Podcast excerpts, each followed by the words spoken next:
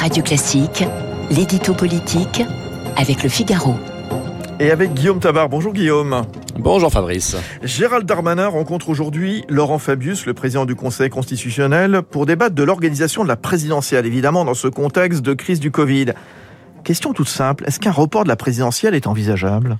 Écoutez, non Fabrice, hein, ça paraît totalement impensable, mais si la question est soulevée, c'est évidemment en raison de la remontée spectaculaire de la pandémie, alors que nous sommes à 100 jours du premier tour et que d'éventuelles nouvelles restrictions pourraient compliquer non seulement la campagne, mais aussi le scrutin lui-même.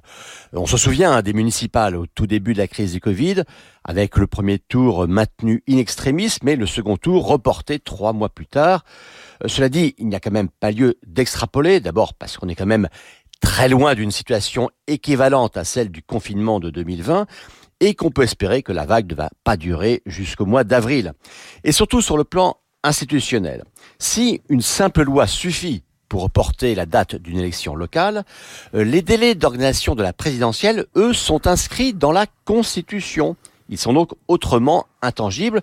D'ailleurs, euh, Emmanuel Macron a garanti en Conseil des ministres hier que les échéances démocratiques seraient maintenues.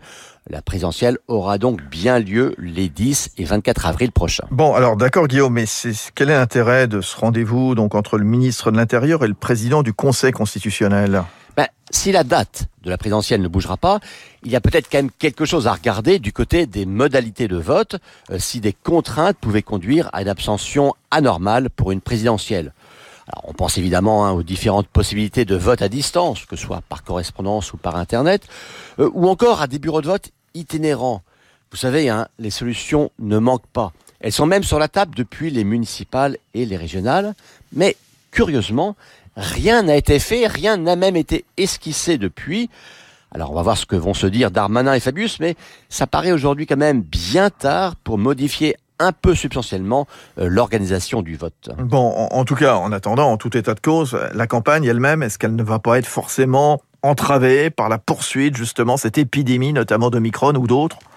Bah, c'est vrai qu'au moment où on généralise le pass vaccinal, au moment où l'on veut limiter, voire euh, empêcher les grands rassemblements, bah, on imagine qu'il sera quand même compliqué d'organiser des grands meetings et il n'est pas interdit de se demander si le grand meeting d'Éric Zemmour à Villepinte euh, ne sera pas l'unique de cette campagne 2022. Alors une fois encore, on n'en est pas là. La situation peut s'améliorer, on le souhaite tous. Et une campagne, ça ne sont pas uniquement des meetings, ce sont même essentiellement des médias, euh, que ce soit à la télé ou à la radio. Mais c'est vrai que dans les meetings, et souvenez-vous de Sarkozy porte de Versailles, de François Hollande au Bourget, euh, de Macron ségosillant, criant parce que c'est notre projet, euh, sans les meetings, eh bien, il manquerait à la campagne quelque chose qui sont quand même comme un des moments de vérité pour tout candidat. Merci beaucoup. Rendez-vous demain. Guillaume Tabar pour